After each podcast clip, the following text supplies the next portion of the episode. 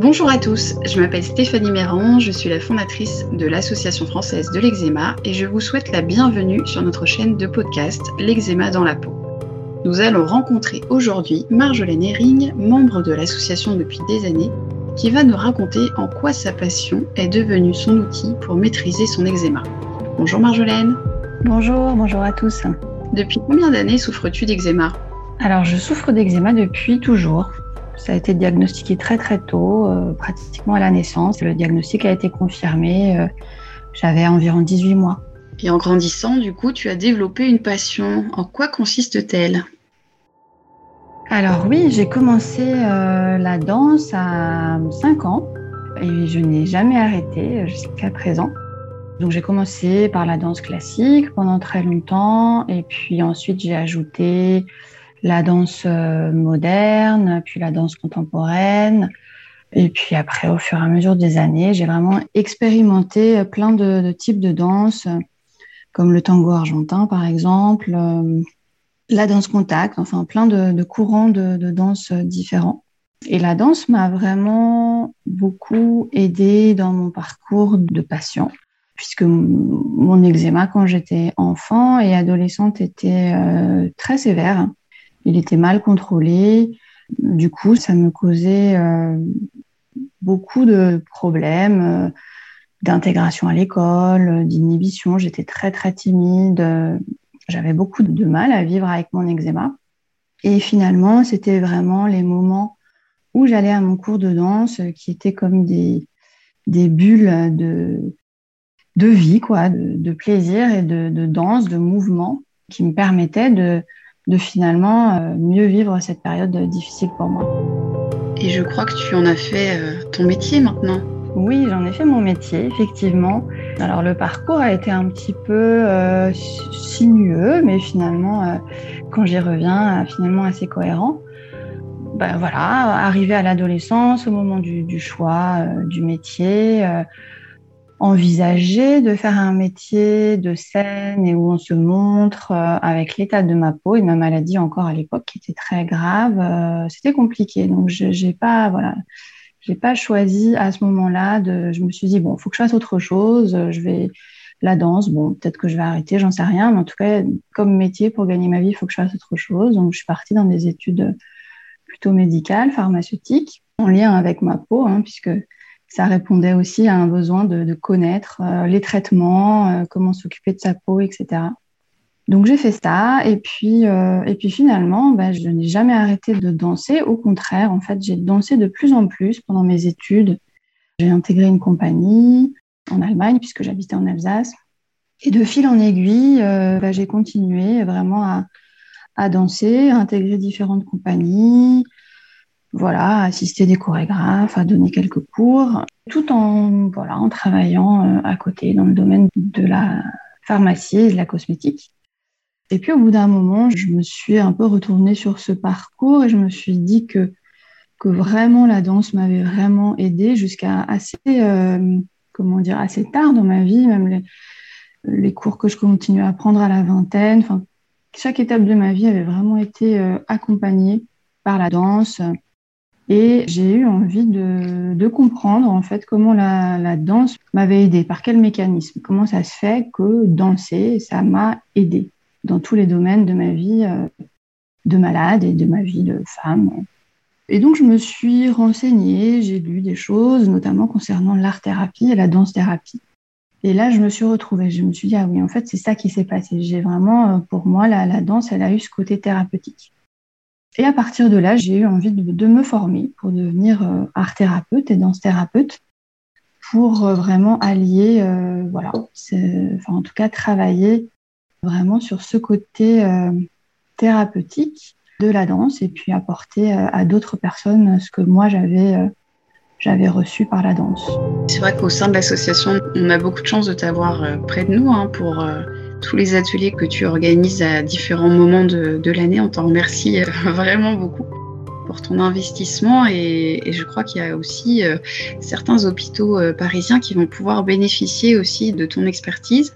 Oui, eh ben oui, grâce à, grâce à l'association, effectivement, avec qui on met en place ensemble depuis quelque temps des ateliers pendant des, événements euh, de l'association. On a vu qu'effectivement, c'était bénéfique pour les patients et, et on a décidé de le, de le, proposer aux hôpitaux, soit dans le cadre de l'éducation thérapeutique, soit en dehors de ce cadre pour les, les services hospitaliers qui n'ont pas de, de services d'éducation thérapeutique. Et oui, c'est un projet qui me tient vraiment à cœur parce que c'est vraiment aller, euh, grâce à l'association, euh, apporter cette euh, solution, en tout cas cette possibilité aux patients qui sont touchés par cette maladie et qui ont parfois des difficultés à, vivre avec. Et c'est vraiment voilà l'idée de, de leur montrer il y a cette possibilité, vous pouvez découvrir ça, voir si, si, ça peut vous convenir, ce que ça vous apporte, etc. Donc je suis, je suis très enthousiasmée par ce projet.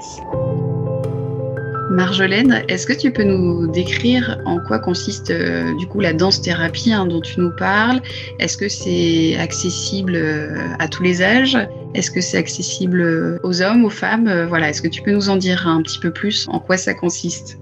Oui, la danse-thérapie, c'est vraiment accessible à tout le monde. Donc les hommes, les femmes, quelle que soit euh, la forme physique. Euh, il n'y a pas du tout besoin d'avoir une expérience en danse pour pratiquer.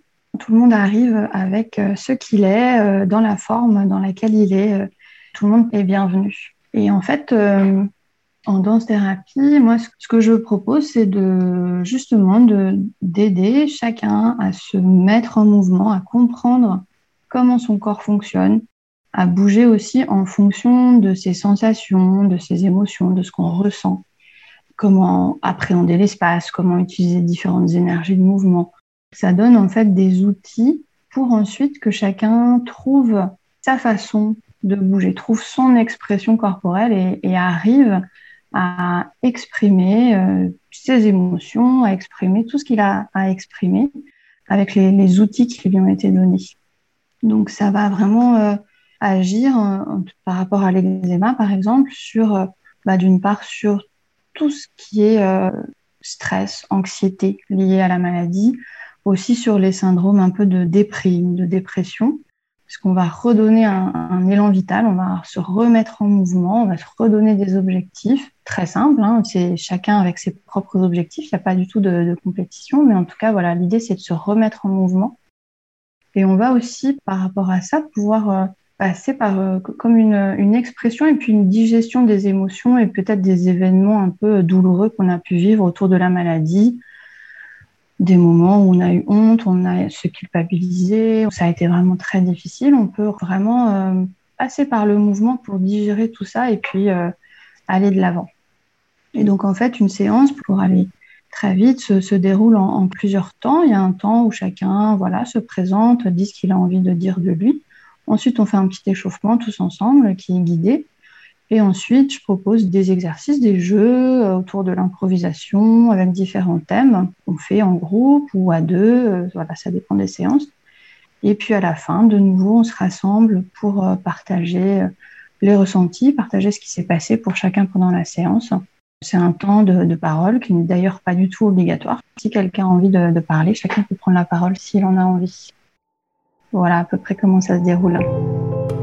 Est-ce que tu as un site internet où es-tu présente sur les réseaux sociaux pour euh, qu'on puisse suivre un petit peu ce que tu fais et pourquoi pas euh, s'inscrire à une prochaine séance? Oui, avec plaisir. Ben, moi, j'ai un site internet euh, dont l'adresse est exmoveo.org. C'est E-X-M-O-V-E-O.org. Et puis, ben, j'ai un, vous pouvez me suivre sur les réseaux, sur Instagram, sur Facebook.